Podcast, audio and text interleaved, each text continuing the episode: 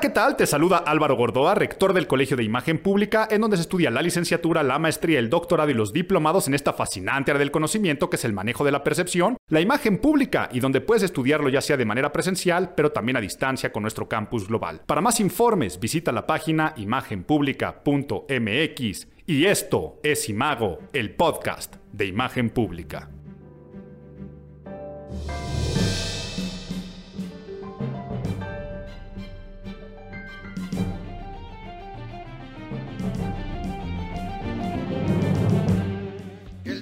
Para arriba y el peso sigue bajando. Uy, qué miedo, mira cómo estoy temblando.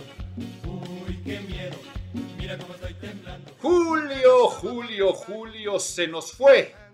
Julio, Julio, ya acabó. Julio se pasó volando y seguramente, a menos que tú estés fuera de las redes sociales, que no te interese ni la más mínima página de memes o que no tengas un chat de amigos de WhatsApp, seguramente si dije Julio se fue volando, este Julio ya acabó o este ya este terminó Julio, cualquier interpretación que podamos dar de esta palabra y este mes, pues sí, seguramente se te pasaron los memes de Julio Iglesias, que no solamente en México, sino en toda Latinoamérica y España, sabemos que empiezan desde antes de que empiece el mes y aún así terminando, siguen llegando día con día. Y cosa curiosa, ¿eh? Imagínense, aquí dos historias. Primero, imagínense a Julio César, dictador, porque muchas veces le decimos emperador romano, cuando él decide rebautizar el mes en su honor y decir que por eso Julio se llama Julio, que al día de hoy pues la gente lo asocie con un, con un cantante. Esta historia creo que, eh, no sé si hace un año o hace dos años, si se van al podcast de julio de hace un año o de dos años, seguramente les cuento en la sección de Abuelito, cuéntame un cuento, la historia del mes de julio, pero no me pierdo, pero imagínense ser Julio Iglesias, ¿qué pensará? ¿Qué sentirá? ¿Sus nietos, sus hijos le mandarán los memes en sus propios chats de WhatsApp? Yo, yo quiero imaginarme que sí, quiero imaginarme que ni se entera y que, este, que, no sabe por qué hacen ese tipo de cosas por un tema generacional y porque realmente le ha de interesar muy, muy poco. Pero sí quiero analizar en este podcast y en su momento hablaremos si esto es redituable para Julio Iglesias, si esto suma o resta a la imagen pública de Julio Iglesias, si esto es capitalizable para Julio Iglesias y lo veremos desde el tema de reputación porque sí, nuevamente Julio se fue volando y te lo puedes imaginar, ya sea fumándose un pequeño cigarrito de marihuana u otros más inocentes de arriba de un avión, o Julio ya terminó, pues te dejo a tu imaginación cuántas cosas podrían estar ahí. Y pude haber iniciado musicalizando este podcast, sí, lo lógico era con una canción de Julio Iglesias, no sé cuál les gusta que hubiera puesto la de... Se me vino a la cabeza la de Gwendolyn. Yo creo que a nadie se le viene a la cabeza esa canción de Julio Iglesias. Pero con Hey o con Me va, me va o yo qué sé. Pero no, decidí con esa canción de Chico Che. Uy, qué miedo. Mira cómo estoy temblando por esa gala de diplomacia que nuestro señor presidente puso en respuesta a estas quejas, a estas argumentaciones, con mucha sensatez, dichas por Estados Unidos y Canadá por el rompimiento de algunos acuerdos, pero eso que vimos en la mañanera de que cuando le piden una respuesta o una postura, porque si no habrán sanciones, responde con el uy, qué miedo y pone incluso la canción, también hablaremos si eso perjudica o no perjudica a la imagen pública, no de México, eso es evidente, pero del el señor presidente, sobre todo con los objetivos que tiene a mediano y muy, muy corto plazo. También lo hablaremos en su momento, pero tenemos que empezar, como siempre, poniéndonos un poco nerds voy a hablar de propaganda porque hay dos conceptos para entender lo de Julio Iglesias y para entender también esta otra noticia y muchas otras. ¿eh? La renuncia de Boris Johnson como primer ministro en la Gran Bretaña también habla muchísimo de estos temas y por eso quiero que les pongan atención porque una vez más serán temas de propaganda. Vamos a ponernos nerds. Get those nerds! Nerds! Nerds! Dentro de las Seven Common Propaganda Devices o los siete mecanismos o artilugios o trucos más comunes de la propaganda, hay dos que se llaman, y perdón que lo diga en inglés porque son términos que provienen de un texto que hizo el IPL, el Instituto para el Análisis de la Propaganda. Ay, vean, en Abuelito Cuéntame un cuento en la sección les iba a contar toda la historia del meme, pero creo que también la del Instituto del Análisis de la Propaganda es interesante.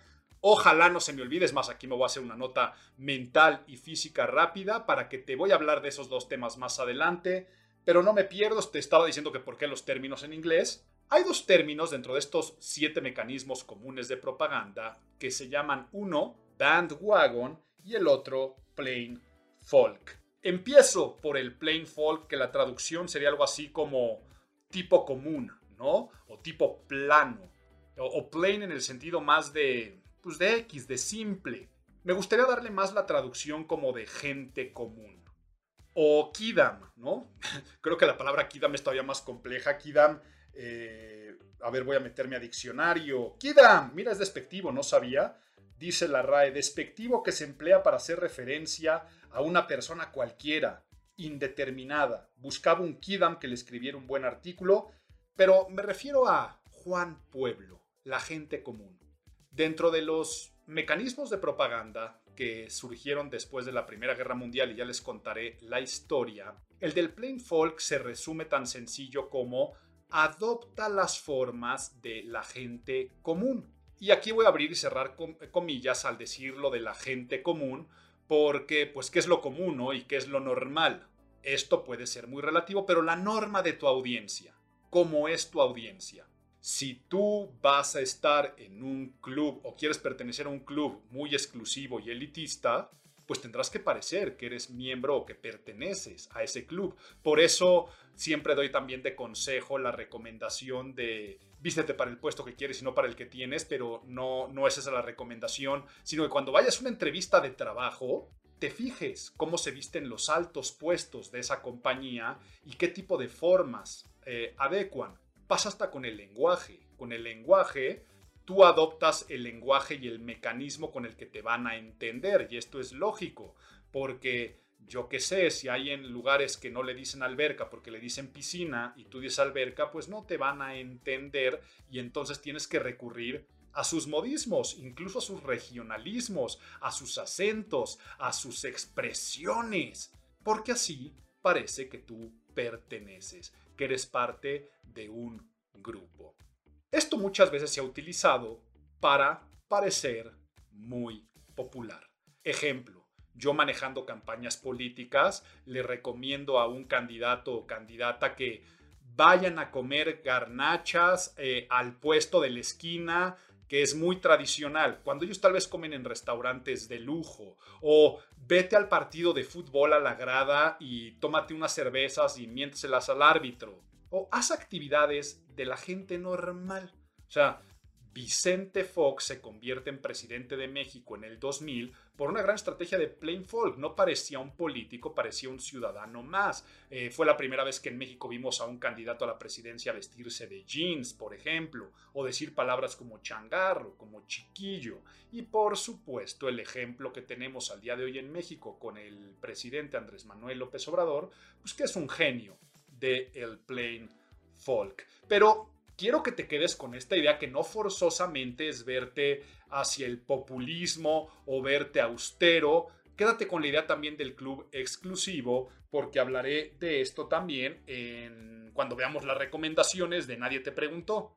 Y quédate con la idea de que por el mecanismo psicológico de proyección, la gente está más dispuesta aceptar cualquier propuesta y cualquier cosa de alguien que se le parece por este mecanismo de que yo me proyecto en ti, soy igual que tú. Es más, así me gustó. la traducción de Plain Folk. Plain Folk al español, si yo escribiera un libro, le pondría como título Soy igual que tú a la técnica de propaganda. Y la segunda, el bandwagon, ¿no? Que Miren, aquí tendría que hacer como un paréntesis de abuelito, cuéntame un cuento porque es interesante la historia. Bandwagon es el vagón o el carro de la banda. De la banda de tocar, no la banda, no estoy hablando de, de esta flor aromática. El carro de la banda, ¿de la banda de qué? De música. Y es que hay una historia en la cual en una campaña en el siglo XIX en Estados Unidos había un candidato que tenía un circo. Y dentro de este circo era, imagínense los circos itinerantes, donde vas de poblado en poblado, en ese entonces con carretas, y llegaban con los animales y la gente seguía, ¿no? Los famosos parades o desfiles. Y estaba el carro de la banda, que es quien alertaba, ¿no? Este pa, pa, pa, pa, pa, pa, pa, pa. Bueno, no creo que tocaran la marcha de Zacatecas, pero bueno, lo que tocaran, este, eh, eh, la canción que tocaran, ¿no? Entonces la gente salía de casas y veían que iba a estar el circo y una multitud se agregaba a ese cortejo. ¿Qué hizo este candidato? Utilizó el bandwagon sin los animales para hacer campaña. Entonces llegaba a las diferentes localidades, llegaba con la orquesta, la gente salía de casas, se iba a una plaza pública y en la plaza pública reunía mucha gente donde daba su discurso político. Y entonces aquí el mecanismo psicológico es el de que si mucha gente lo hace, si mucha gente lo sigue, si es popular entre las masas, quiere decir que es bueno. Entonces, ahí es donde viene también la cuestión de toda la gente lo está haciendo, lo que se convierte en un trend o un tren, como lo quieran decir, porque ahora la, la, pronunciación del inglés de tendencia, de trend, que está tan eh, en boca ahora con TikTok, de la canción o el bailecito de moda, un tren, pero es también súbete al tren, ¿no? Al tren de, como ya sabemos que le dicen aquí en México muchas veces, a hacer lo que toda la gente hace, al grado que así es como funciona la moda. O sea, la moda no es otra cosa más que cuando una tendencia se repite tantas veces, pues se pone de moda en la ropa o en la música o donde sea, pero quiero que entiendas estos dos conceptos tan claros para que después puedas entender a personajes como Boris Johnson o puedas entender a Andrés Manuel López Obrador o puedas entender los fenómenos virales como lo que pasa con Julio Iglesias. Y de esta forma cerramos el capítulo de Nerds, pero te prometí dos historias, vean, si tengo hasta eso buena memoria, te cuento un cuento. ¿Me cuentas un cuento? Y empiezo dentro del bandwagon con la historia de el meme y el origen de esta palabra que siempre me ha gustado, siempre me ha interesado y que revisando ahora yo en un video de YouTube de hace 11 años. Si ponen en YouTube Álvaro Gordoa, Ninel Conde, eh, ahorita no se pregunten por qué eh, son esas palabras, pero dentro de ese video explico el origen de la palabra, pero sobre todo digo la pronunciación correcta, mim.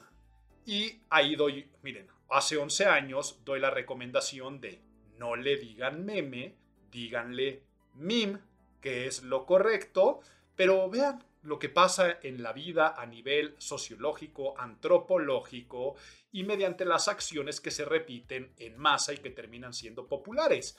En español, en castellano, terminamos diciéndole meme, aunque lo correcto fuera meme, y el origen de la historia que te voy a contar. ¿De dónde viene? O sea, finalmente el origen de la palabra viene de la palabra eh, mimesis, que mimesis es imitación palabras de que por ahí vengan, por ejemplo, mimetizarse o incluso la palabra mimo, o sea, los bufones de antes, que ahora pues un mimo sabemos que no, no es forzosamente un imitador, eh, pero era de los bufones de antes, se les decía también la parte de mimos, y si nos vamos al latín, porque imitaban y hacían burla de los personajes de, de alta gama. Entonces, de ahí viene la palabra, pero después da un salto al inglés al inglés primero británico y después ya se va al resto del mundo. Y es que la palabra meme como tal la acuñó Richard Dawkins por ahí de inicios. A ver, ¿saben qué? Me gusta ser muy preciso. Voy a googlear rápidamente los años. Estamos hablando de los años 40, ¿no? En el siglo XX, ah, no, en esos años nació. En los 70, en la década de los 70, que es cuando salió el libro The Selfish Gene o el gen egoísta. Piense que Richard Dawkins es finalmente un médico genético especialista en temas de evolución y empieza a hablar de que hay ideas, conductas, estilos, modas, aquí estoy citándolo, que se transmiten de persona a persona dentro de una cultura. Sí, sabemos que al día de hoy ya se ha generado incluso ya el diccionario Webster y creo que Déjenme también lo reviso. Sí, correcto. La Real Academia Española también ya incluye el término meme y la RAE lo define como rasgo cultural o de conducta que se transmite por imitación de persona a persona, de generación a generación, pero luego pone imagen, video, texto, por lo general distorsionado, con fines caricaturescos, o sea, habla de esta parte de humor, que se difunde principalmente a través de Internet. Pero eh, entonces este biólogo, este genetista inglés, Dawkins, hace una analogía bien interesante en este libro que ya cité. Él dice que la manera de que las pautas conductuales se transmiten de una persona o de una generación a otra podría ser muy similar a la genética, porque además viene dentro de la genética y la parte generacional de generación en generación, así como los genes. Entonces, él busca un juego de palabras en estas analogías de los genes con la parte de mimetizarlos. Entonces hace un neologismo, una nueva palabra que en inglés suene a gen, gene, pero que empiece con la parte de la palabra en latín de mimetizar, mim. Así es donde viene el origen de la palabra meme, de mim, pero hay que entender que entonces es un fenómeno natural, humano, sociológico y antropológico, o sea, no es genético, pensemos que esto es una analogía que hace este pensador, pero que los seres humanos, por el mecanismo psicológico de pertenencia y proyección que decía hace un rato, pues hacemos lo que hace el de al lado, creemos lo que cree el de al lado, hablamos como habla el de al lado, y el de al lado como el de al lado, y el de al lado como el de al lado, y así sucede finalmente los comportamientos de masa esa era la primera historia, pero te prometí lo del IPA y no te confundas porque al día de hoy yo creo que si googleas IPA lo que te aparecen son cervezas que me encantan. Además, estas cervezas llenas de lúpulo, las Indian Pale Ale. IPA son las siglas del Instituto para el Análisis de la Propaganda en inglés, que fue un cuerpo colegiado académico de pensadores y teóricos que se reunieron encabezados por Harold Laswell, padre de la comunicación, para analizar ¿Qué pasó en la Primera Guerra Mundial que la gente se dejó influenciar y manipular tan fácil? De ahí surgen todos los estudios que hizo Edward Bernays en la Primera Guerra Mundial. Ya otro día te contaré esas historias que son en extremo interesantes, pero vean qué pasó con el IPA. El Instituto del Análisis de la Propaganda era muy romántico en su objetivo. Su objetivo era vacunar a la gente en contra de la propaganda. Es no se dejen influenciar por técnicas de propaganda como las que hizo Edward Bernays y los Estados Unidos en general durante la Primera Guerra. Incluso Harold Laswell escribe un libro que se llama Propaganda en la Gran Guerra o Técnicas de Propaganda en la, en la Gran Guerra.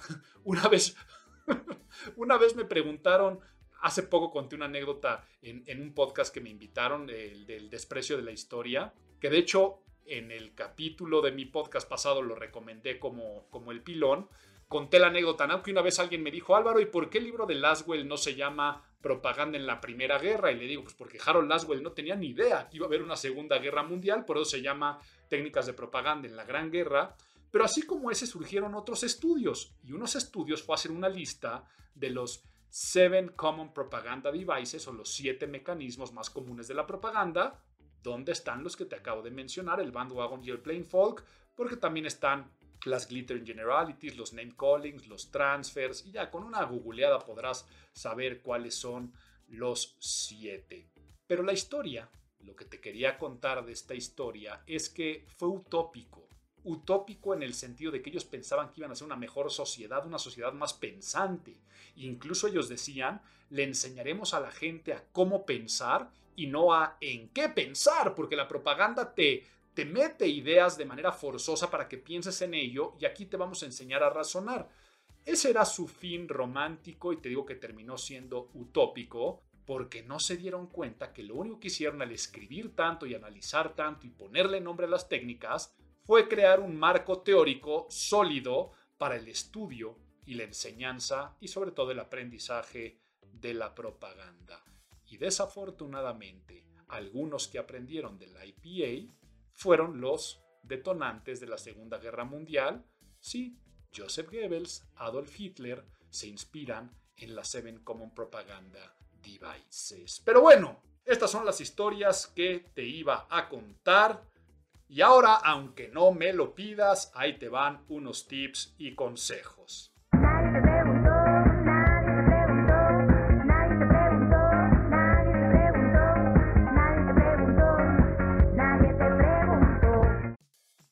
Y bueno, los tips que te doy es, si ya entendiste lo que es el bandwagon y ya entendiste lo que es el plain folk, úsalos a tu favor en cualquier acción persuasiva que quieras generar en tu vida persuasiva, vender un producto, un servicio, venderte a ti mismo, quieres ligarte a alguien, eh, en tu manejo de redes sociales, caerle bien a la gente, subir en tu empleo, cualquier cosa que tú necesites persuadir, ten presente que estas dos técnicas te pueden ayudar y empecemos por ejemplo con el bandwagon. Si las masas lo hacen, y si la gente lo recomienda y si muchos hacen lo mismo y si ese candidato tenía mucha gente en una plaza, por lo tanto es más popular. Entonces, ¿qué puedes utilizar para esto? Primero, encuestas.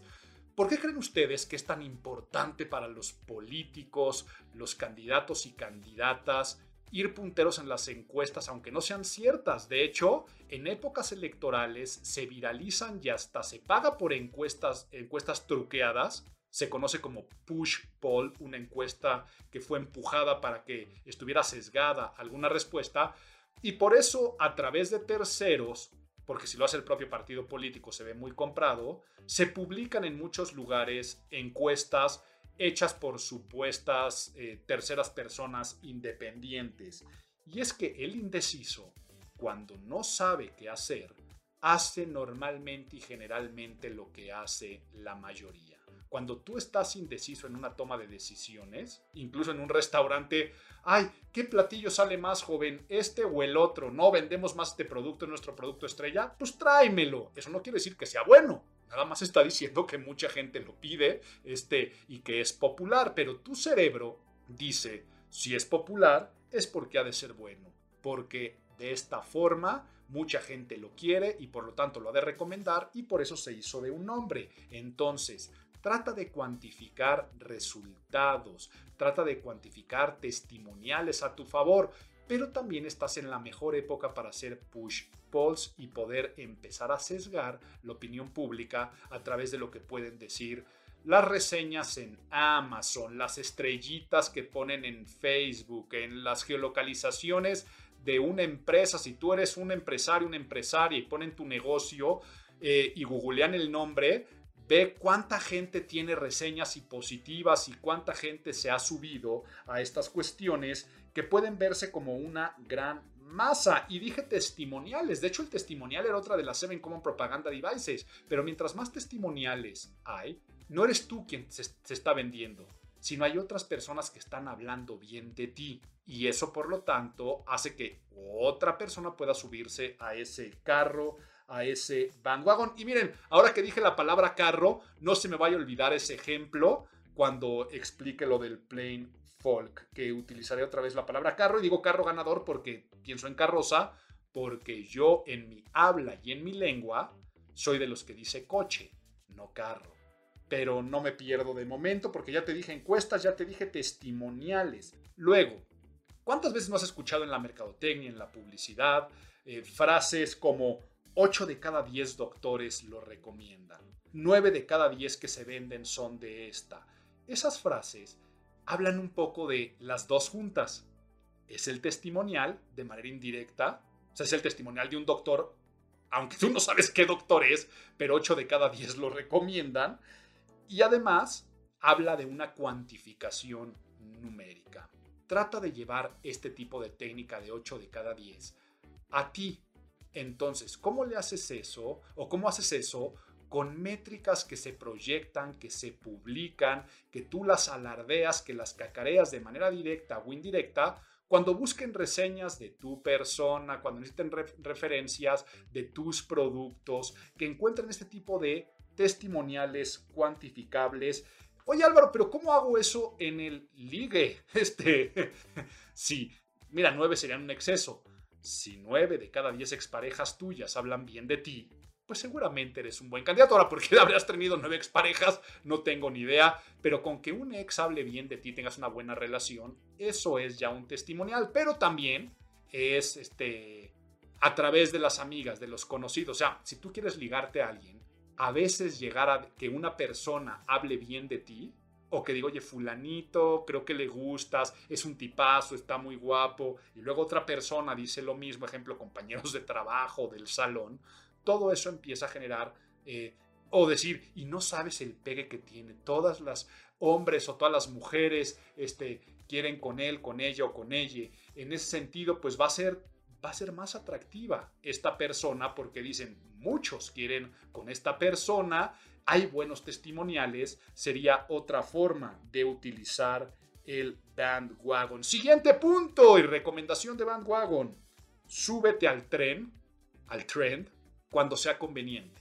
En la creación de contenidos, por ejemplo, digitales, es lógico que si es mayo, pues va a ser el Día de las Madres aquí en México, ¿no? Que es el 10 de mayo, pero en otras partes el sábado, domingo que, que se celebre.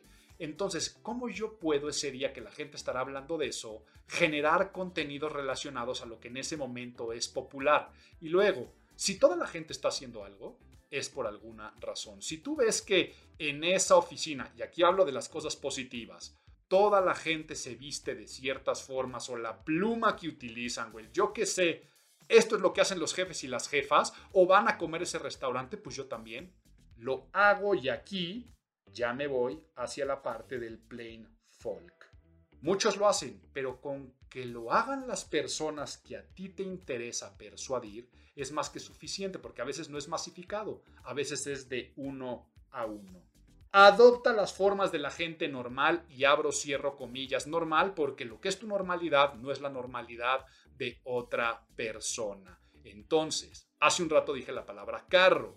Si yo voy a un lugar o mi audiencia dice carro y no coche y yo lo escucho, pues en vez de yo ser necio de, ah, no, yo aquí eh, soy eh, ejemplo, pasa mucho con pelo y cabello la gente que dice cabello le genera ruido escuchar pelo y los que decimos pelo nos genera ruido escuchar cabello. Pero si tú estás queriéndote ligar a una persona y esa persona te dice, ay, es que mi cabello, pues tú le vas a responder, sí, está bellísimo tu cabello.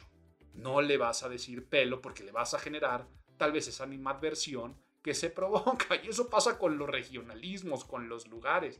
Que si los chilangos comemos quesadillas sin queso, y es posible en México, no seas tú la persona que viene a evangelizar a los chilangos a decir que son esos, que son tontos. Si tú quisieras persuadir en positivo y ganarte un chilango, di que las quesadillas no llevan queso y que es posible. Ahora, si tú eres chilango, chilanga y te vas a Veracruz, donde este, dicen es que ustedes chilangos piensan que las quesadillas con, pueden ser sin queso, pues sí, en vez de defender tu orgullo chilango, tan sencillo dices, sí, ¿verdad? No tiene ningún sentido, tienes toda la razón. Ahí está un poco el plain folk. Aquí sí es el vístete como se visten las personas de los puestos al que quieres aspirar. Porque así vas a parecer una persona común, una persona normal. Oigan, hace un rato hice un comentario de un, de un club, ¿no? Me comporto muy bien, pero les voy a contar esta, esta anécdota. He dicho muchas veces, y si es la primera vez que te vas a enterar, ay Dios mío, qué sacrilegio, soy fan de los tatuajes, o sea, tengo muchas horas de tatuaje en el cuerpo. Si no lo sabías y es la primera vez que lo escuchas, ve cómo me mimetizo con mis audiencias porque tal vez no esperan ese arte corporal en mí. ¿Ok? Ya te estás dando cuenta como ahí también hay un plain folk. Yo uso las formas de lo que la gente espera de mí pero no me pierdo. La anécdota es que eh, en el club en el que estoy, que es un club bastante exclusivo, eh, muy tradicional. Hay mucha gente de edad mayor. Yo ya soy mayor, eh, no, no me estoy haciendo el joven, pero créanme, yo soy de los jóvenes de ese club. Entonces la cultura del tatuaje pues no está tan permeada. Cuando me paseo por los vestidores, y aquí aprovecho y hago un paréntesis para que no te imagines cosas, me pasó en toalla, ¿eh? Yo no entiendo esa gente que se pasea por los vestidores de club en, sus miserias y cuando realmente son miserias en, general eh, y que no hay nada que presumir, que bueno, que amen su cuerpo, pero tengan pudor y hasta tengan higiene y no anden contaminando la vista. Y aunque no fuera contaminación visual, aunque no fueran miserias, no tendrían por qué andar presumiendo absolutamente nada. Cierro el paréntesis. Cuando me meto al vapor y hay más personas, imagínense estos individuos de edad muy tradicionales, de un club muy exclusivo, y entro al vapor, pues entro así con mi toalla, te lo juro que yo veo las miradas de las personas que están ahí y hagan de cuenta que la mafia yakuza entró al, vapor, ya sabes, tampoco voy a exagerar así como de que se salen, pero sí veo como que le, que le cuchichean, porque para ellos no es común, no soy un plain folk, ¿ok? Y no es de que yo esté mal o bien, y por favor aquí no hablemos de derechos porque eh, no quiero meterme a esos temas astillosos y puntillosos porque sabemos que todos tenemos los mismos derechos, sí, pero el prejuicio es el prejuicio. Y ya he hablado aquí de prejuicios. Entonces, yo normalmente en el club ando bastante tradicional, pero ni modo, en el vapor tengo que andar este, eh, en cueros, con mi toallita, una vez nuevamente lo vuelvo a decir, y no hay forma de ocultarlo. Ahora, ¿qué estoy haciendo últimamente? Lo que hago últimamente es tratar de con toalla, pues me pongo una en la espalda, tal vez para que no se vea el tatuaje que tengo en la, en la, espalda y trato de tener un poco mayor de mimetismo. Ahora, ya si la gente te conoce, da igual, hasta luego sale la charla. Pero así como puse el tatuaje es lo contrario, ¿no? Si tú vas a un estudio de tatuaje, ¿te tatuarías con una persona que no tiene tatuajes? Puedes decir sí, porque es bueno. Pero ¿no te daría tal vez algo de desconfianza o mayor confianza si tiene unos super tatús bien hechos y bien cuidados? Sí, entonces, eso mismo pasaría si tú vas a un nutriólogo que está pasado de peso. Ese nutriólogo o nutrióloga puede ser excelente, pero no lo verías, abro, cierro comillas, normal, porque la norma, pues es que si te dedicas a la nutrición, tú tengas buenos hábitos, si tú eres dentista, que tengas buena dentadura. Pasa entonces lo mismo, trátate de mimetizar para que te veas como una persona común. Y esto a veces implica algún sacrificio, y sacrificio no son dolorosos. Realmente te da lo mismo decir pelo o cabello. Si piensas que la otra persona te va a entender mejor, di cabello, pasaría lo mismo. La otra persona no habla español, habla inglés y yo hablo inglés, hago el sacrificio, ya, ya sabes a qué me refiero entonces con sacrificio, de hablar en inglés porque yo quiero comunicarme. Ahora, yo quiero persuadir, yo quiero ligarte, yo quiero conseguir empleo, yo quiero ser aceptado en un círculo social, yo quiero pertenecer. Plain Folk es la recomendación que te doy y llegamos al punto, ahora sí, del análisis del mes.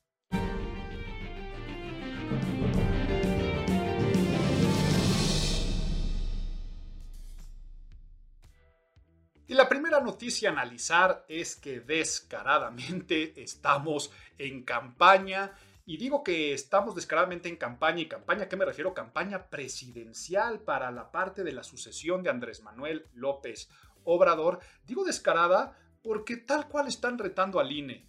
E importa poco lo del INE, que dice el INE que no puede estar haciendo ningún acto de precampaña ni proselitista, mucho menos si tienes puestos de poder actualmente, y que no puedes hacer ningún tipo de activismo con fines electorales y que si no va a haber sanciones, pues les importa poco y por eso sí digo la palabra descaro, porque si hablamos del mes de julio, ¿cuántas plazas han pisado Claudia Sheinbaum, eh, Marcelo Ebrard, Adán Augusto López, Ricardo Monreal, se han recorrido toda la República. Eh, nada más si, por ejemplo, estamos en la última semana del mes, ¿no? Eh, en esta última semana sé que Claudia Sheinbaum estuvo, yo que estuvo en Pachuca, creo, estuvo en Colima, Ricardo Monreal en Zacatecas, Chiapas, Adán Augusto López creo que estuvo por Sonora, estuvo en Cancún, Marcelo Ebrard Marcelo Ebrard, yo vi por ahí unos videos de él cantando, eh, creo que fue en Acapulco.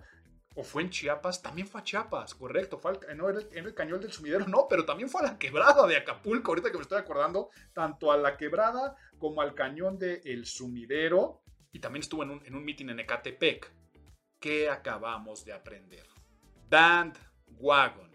Ya dijo el señor presidente que la elección será mediante encuesta. Y ya dije cómo las encuestas pueden truquearse, por lo tanto al final acabará siendo el que el señor presidente decida. Y no me meto yo si esto es bueno o es malo, ético no es ético, bien visto o mal visto. Estoy diciendo que estas cosas suceden. Pero ¿qué están tratando de hacer?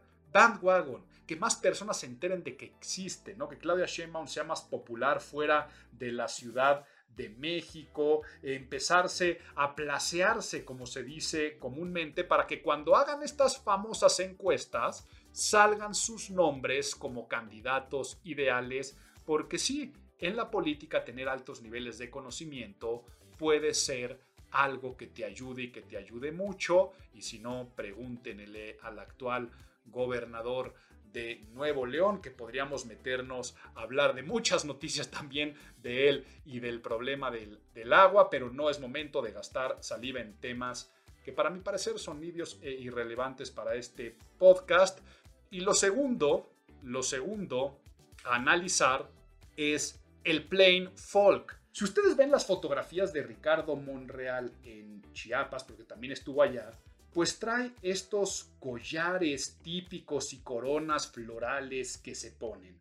Marcelo Ebrard cantó eh, una canción, ay, no puede ser que no me esté acordando, pero cantó una canción ahí en, Chiapa de Corzo, ¿no? Donde están los embarcaderos del cañón del sumidero. Pues echó ahí una cancioncita, Soy como tú, somos iguales, me gusta la fiesta, echar relajo y seguramente se tomó un pozol, que para quien no sepa quién es el pozol, ahí eh, en el embarcadero hay esta, esta especie de bebida como un atole de, de cacao con, con maíz, seguramente se me van a echar encima. No, esa no es la receta, pero no sé, yo lo hubiera hecho, yo hubiera dicho, vete al puesto más popular de pozol y tómate uno. ¿O por qué fue a la quebrada estando en Acapulco? Soy igual que tú. Claudia Sheinbaum, por ejemplo, por un lado se reunió con empresarios, pero luego encabezó un meeting sobre la reforma electoral. No es lo mismo el tono que usó en su voz, ni los ejemplos, ni cómo se comportó, ni las formas ante los empresarios y empresarias de Colima, que cuando era hablar de esta arenga de la reforma electoral que existía. Entonces, ahí está esa cuestión de que digo, estamos finalmente en campañas, las van a empezar a ver con otra óptica. Y ya lo que diga la ley de que si es posible o no es posible, se los dejamos a los analistas de temas legales y de los temas éticos, a alguien más, porque si yo fuera el consultor en imagen de estos personajes, les estaría diciendo, si estás en un país en el que no se cumple la ley, adelante y vete oportunista. Qué feo que lo diga de esa forma, pero yo soy experto en percepción, en imagen pública y les dejo los criterios morales sobre romper ese tipo de leyes electorales a alguien más. Y luego, abrimos con la canción de Chicoche. Uy, qué miedo, respuesta el presidente a esta llamada de atención sobre el cambio de reglas. Reglas que estaban vigentes cuando él finalmente las firmó. Él estuvo de acuerdo. ¿Le habrán mentido? ¿Le habían dicho que en los acuerdos no estaba eso pactado? Entonces, el presidente dejó de respetar ese marco legal finalmente y los contratos vigentes y puso todas estas series de nuevas reglas para el sector energético, luego toda la manera de pretender una nueva ley de industria eléctrica y por supuesto este intento que ha fallado de enmendar la constitución, pero por supuesto Canadá y Estados Unidos a través de las personas encargadas dijeron que iba a haber represalias y dentro de esas mismas es que responde el presidente de una manera muy plain folk. O sea, ¿qué más, este, eh, ¿qué más popular y qué más este, soy igual que tú que ponerte un cumbión de chicoche? Y luego de responder con este sentimiento anti-yankee, anti-imperialista, uy, qué miedo, y aquí estamos, pero ahí no se queda la historia. El señor presidente dice que va a dar una respuesta, pero esa respuesta va a ser en el marco de las fiestas de la independencia de México, que él se pronunciará el día 16 de septiembre en el desfile. Entonces vean cómo va a utilizar la bandera del nacionalismo para defender la tan llamada soberanía nacional y, toda esta parte de que son nuestros recursos y nadie más los puede explotar.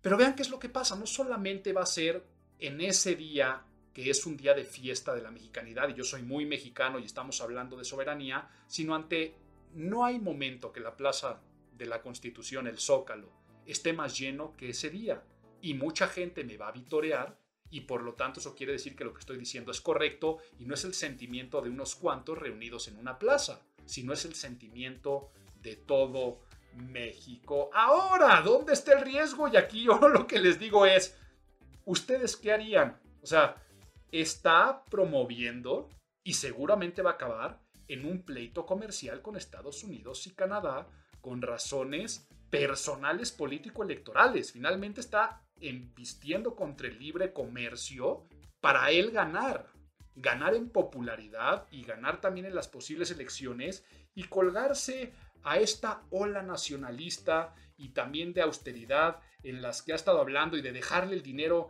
de México para los mexicanos. Y entonces, esto puede tener graves consecuencias, ¿eh? Sabemos que graves consecuencias a nivel económico. Les digo, yo no soy el analista de economía, ni microeconomía, ni macroeconomía, ni de diplomacias, ni de firmar acuerdos y tratados. Pero ¿qué va a pasar a nivel percepción si es que de repente regresamos a las épocas donde no encontrabas marcas internacionales en México? Donde la gente que puede tener acceso a un automóvil nada más podía tener acceso a unas cuantas marcas donde yo de pequeño, si querías comerte un chocolate, pues era el chocolate nacional, sí que bueno, no estoy diciendo que sea malo, pero yo creo que de vez en cuando también al día de hoy se te antoja este, unas M&M's, un sneaker, unos Reese's o otro tipo de, de chocolatitos y golosinas, ¿no? Cuando yo era niña, aquí estoy ya, parece que de abuelito, cuéntame un cuento, existían los famosos súperes gringos, pero que eran fayuca, o sea, finalmente era contrabando ilegal. Tengo amigos de otros países y tengo amigos que quiero mucho, por ejemplo, en Ecuador, que viajan de repente a México y yo a veces me sorprendo porque se van al Costco antes de regresarse a su país y se llevan desodorantes. Mi amigo se lleva espuma de afeitar, se llevan carne congelada.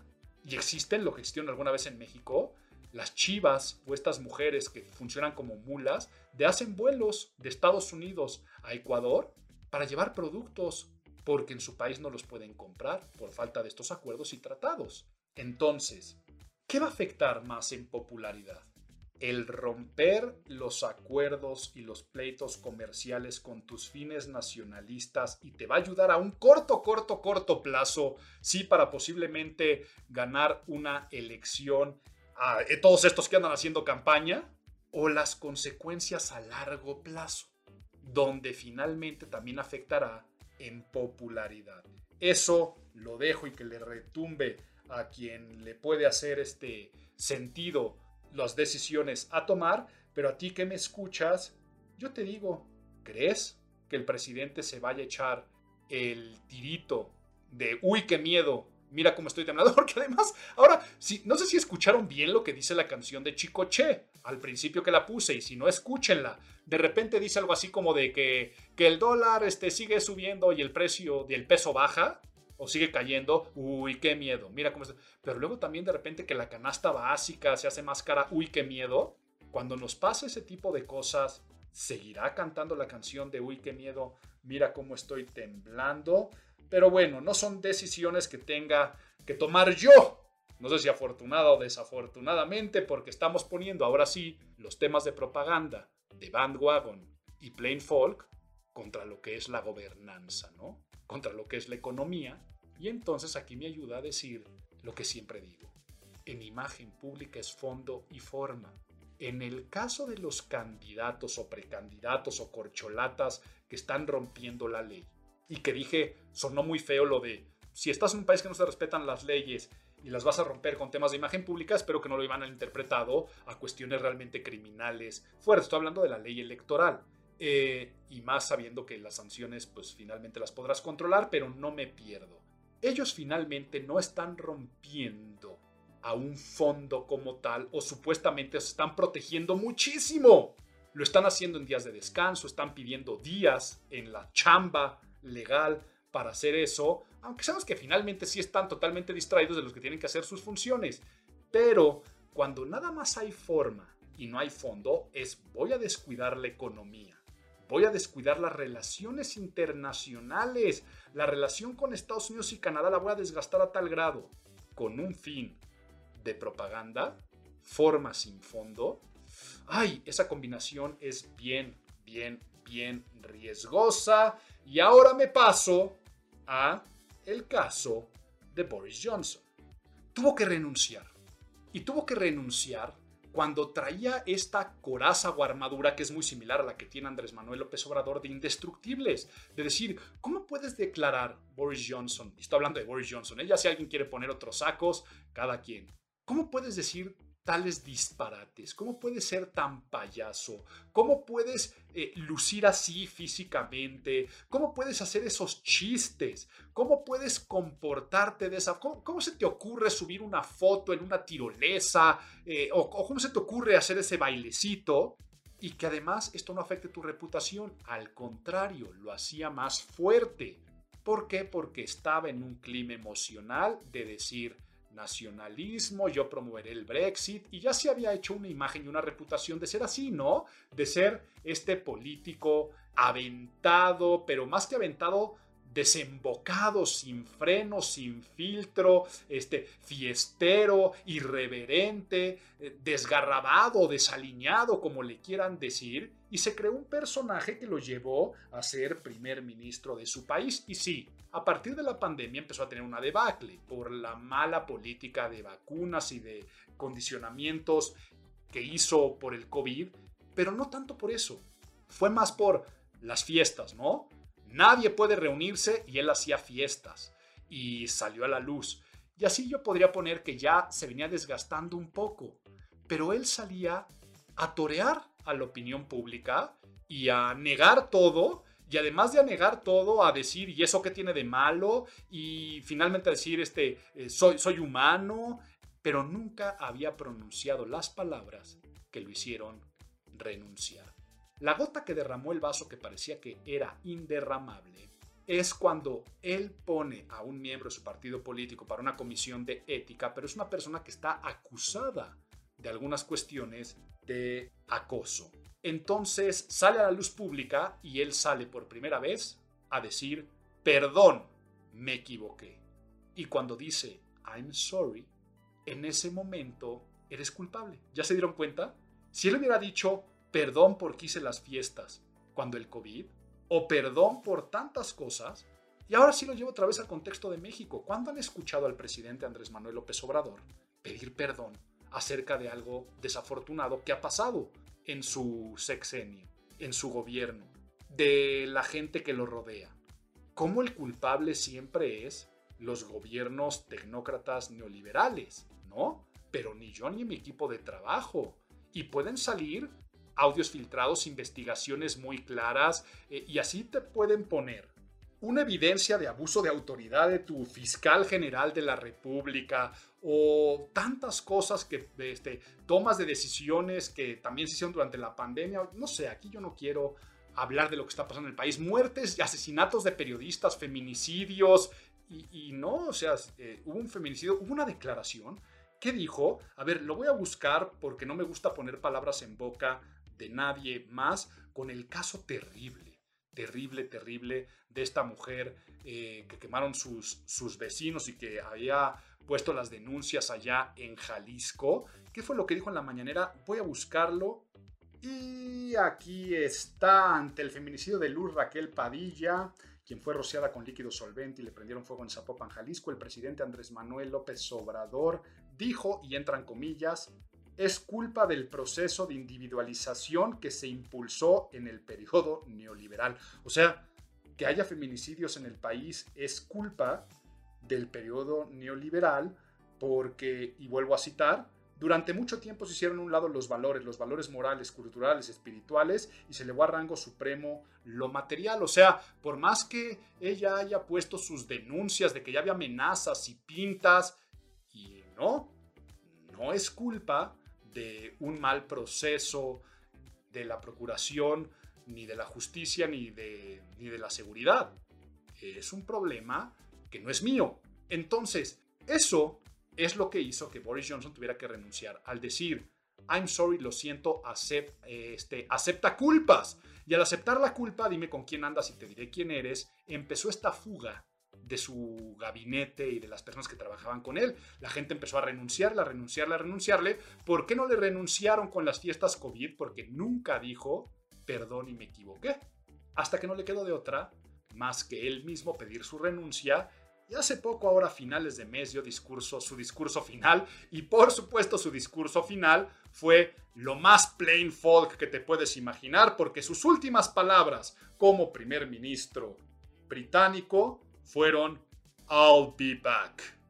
en el tono más Terminator que puede haber. Y es que sí, a un payaso político nunca puedes darlo por muerto, por lo tanto no sabremos si él va a regresar, porque aquí yo me podría seguir, ¿eh? Se los estoy diciendo hoy, julio del 22, que el próximo presidente de los Estados Unidos vuelve a ser Donald Trump. Corte. Justo, justo, justo cuando grabé este podcast, ese mismo día, Donald Trump en un viaje a Washington, en una cumbre organizada por aliados que han estado elaborando toda una agenda para una posible segunda administración de Donald Trump, él fue a Washington y ya empieza a dejar ver porque dice, me postulé la primera vez y gané, luego una segunda vez y lo hice mejor y cierra diciendo, puede que tengamos que hacerlo de nuevo. Quiere decir que esa profecía pues está empezando a cumplir. Y se los estoy diciendo porque se está viendo cómo está todo el panorama, lo que está pasando. También una reunión que hubo ahora a finales de mes dentro de todos los que lo apoyan y las huestes, sobre todo del Partido eh, Republicano. Se los ha puesto que por ahí de septiembre anunciará oficialmente una candidatura. Y entonces, pues así está el mundo al día de hoy en temas de bandwagon y plain folk. ¿Qué más les puedo decir? Ah, claro, ¿cómo más les puedo decir? ¿Qué tal que empecé el podcast diciendo Julio, Julio y hablando de Julio Iglesias y ya los iba a mandar al pilón sin antes decir si esto de los memes le ayuda o no le ayuda? Y para poder responder, me metí a correr unas métricas. Acuérdense de la importancia de la cuantificación, pero ¿cuáles fueron las métricas? cómo sube el número de búsquedas de Julio Iglesias. Y por supuesto que es sorprendente, ¿no? Es sorprendente la manera como empieza a subir la búsqueda en Google de Julio Iglesias. Y es porque la gente pone Julio Iglesias memes, Julio Iglesias meme del día 13 de julio, o empiezan a buscar ideas, pero también muchos millennials y centennials que no tienen ni idea de quién es Julio Iglesias, entonces la búsqueda de quién es Julio Iglesias o Julio Iglesias canciones empieza a subir, pero ¿qué creen? Que no puede haber un reflejo de búsquedas o no se ve un reflejo de búsquedas como de número de seguidores en sus redes. Si tú te vas al Monthly Gain Followers para Julio Iglesias durante el mes de julio, se mantiene y se mantiene bastante estático. Y hay gente que busca el perfil, pero no que se engancha con sus contenidos. Gente que lo sigue, pero que después también lo sigue muy rápido. Fue de este mes y lo comparé también con los dos años pasados. Pero aquí es donde viene lo verdaderamente interesante. Si tú te vas al número de reproducciones de sus canciones, porque tal vez la gente va a decir que canta Julio Iglesias, pero eso no quiere decir que estén escuchando sus canciones. El número de streamings no sube. Por lo tanto, en este caso, que tú seas parte del trend o tren, es rentable ser este meme, este meme, y que la gente repite y reenvíe esto. Pues si tú crees que sí, que le ayuda, yo te digo no. O sea, tal vez se están riendo de él y únicamente nos reímos o con él, si es que lo fomentara, pero está siendo parte de pues, la cultura popular del mes de julio, en épocas de memes y de cosas chistosas y chuscas. ¿Por qué? Porque esto no está ganando al legado de Julio Iglesias, a la reputación de Julio Iglesias, ni a las ganancias económicas de Julio Iglesias. Entonces, tú puedes tener 50 años de carrera artística donde has vendido 100 mil millones de discos, es lo que estoy viendo en muchos países. Hoy que sabemos que no se venden discos, sino que se escuchan y que se gana por streaming, no estás subiendo en streamings. Quiere decir, no estás vendiendo discos, no estás escuchando más tus canciones.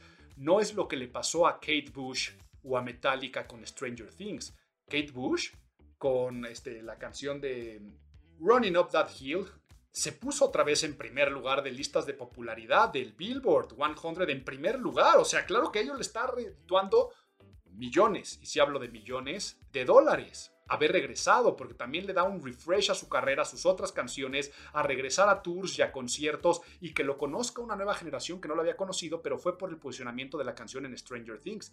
Metallica también lo logró por primera vez, entra a charts una canción tan clásica como Master of Puppets, también gracias a Stranger Things. Y recuerdo que le pasó a Fleetwood Mac hace unos años, no sé hace cuánto, ¿se acuerdan este video del personaje que iba en la patineta tomando el jugo de arándano y que hizo que la canción Dreams también se posicionara otra vez en los charts? Pues bueno, eso no está pasándole a Julio Iglesias.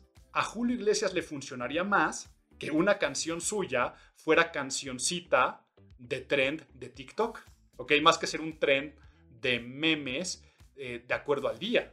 Entonces es más redituable este tipo de situaciones. Siguiente punto, no le favorece por el legado reputacional del recuerdo. Una generación que se está muriendo y se está haciendo vieja que vivió la gloria, del glamour y del prestigio de Julio Iglesias. Va a llegar un momento donde para nuevas generaciones no será ni siquiera el papá de Enrique Iglesias, sino van a decir Julio Iglesias, ah, el de los memes de Julio, el de que Julio se pasa volando o este 21 eh, de julio porque ya sacó Blackjack este, jugando a las cartas. Ese es el legado que lo van a recordar. Entonces, vamos a pensar que todo esto, que estoy viendo que el trend de Julio Iglesias viene desde hace 8 años, podríamos pensar que ser popular y que mucha gente lo haga, podríamos pensar que el bandwagon por el bandwagon es positivo pero no, lo que tú tienes que ver es cómo con esto generar dinero. Julio Iglesias no lo ha aprovechado y aquí es donde su equipo, no sé si él siga firmando con una disquera o cómo sean los derechos de sus canciones o no, serían los primeros que tendrían que subirse al trend. Entonces, marketing, merchandising, que en sus redes la gente esté esperando cuál es el propio meme que va a subir Julio y que de ahí lo liguen con alguna canción y buscar juegos de palabras con sus canciones y hacer algún pequeño reto o posicionar algo o que se apareciera o que como es Julio, es la serie de conciertos de Julio Iglesias, porque ahí sí, es julio y la gente ya sabe que en julio van los conciertos de Julio Iglesias y ahí sí estarías ganando dinero y no nada más ser y lo digo directamente, una burla, porque la gente está burlando un poco, sí, con su nombre, y al artista de la magnitud, del tamaño de Julio Iglesias, se está viendo reducido a un mero meme que no genera plays y streamings, que no genera ventas de entradas de conciertos, que no genera estar en portadas de revistas ni dar entrevistas, no genera views, no genera engagement en sus redes sociales. En resumen, no genera dinero, consumo y finalmente está en el negocio del entretenimiento. Pues de esta forma se nos fue julio, empieza agosto, pero qué bueno que nos dan pilón. Que vuelva, que vuelva el pilón, que vuelva, que vuelva el pilón. El gusto gratuito, el detalle bonito, la costumbre que alegra el corazón. Y como empecé hablando de que Julio originalmente era de Julio César, uno de mis autores favoritos, me encanta la novela histórica, y Santiago Posteguillo, quien ha hecho todas estas series de novelas históricas, y digo series porque muchos son de tres libros, cuatro, dos libros, eh, sobre diferentes épocas. Me acuerdo cuando leí las de eh, Africanus, ¿no? Eh, que me encantaron sobre las guerras púnicas, también las de Yo Julia, ¿no? De Julia Domna. Eh, hubo un par de libros que hizo. Ahora viene con su serie más ambiciosa de libros y ya publicó este mes el primero que se llama Roma Soy Yo. Y es la nueva serie de Posteguillo sobre Julio César y sin duda va a ser su serie más ambiciosa. Ahorita desconozco cuántos libros van a ser, eh, de momento es irrelevante, pero va a ser toda la vida de Julio César contada en el estilo novelado de Santiago Posteguillo, que es una belleza su prosa. Entonces, si nunca le han entrado Santiago Posteguillo, el pilón sería entrenle a Santiago Posteguillo. Y la otra es si ya son lectores del mismo, o tal vez puede ser interesante empezar con esta serie, este primer texto habla de los primeros años de vida, o sea, desde su nacimiento, pero luego se centra a la parte de sus primeras acciones como abogado y cómo empezó a hacerse popular. Y también te lo estoy recomendando por eso, ¿no? Por él cómo fue el líder de la facción de los populares dentro de Roma y cómo estaban los, los populares dentro de esta fracción, que eran el soy igual que tú, el plain folk. Entonces, ahora dalo con esa lectura, disfruta disfruta mucho. Y esto fue Imago, el podcast de imagen pública.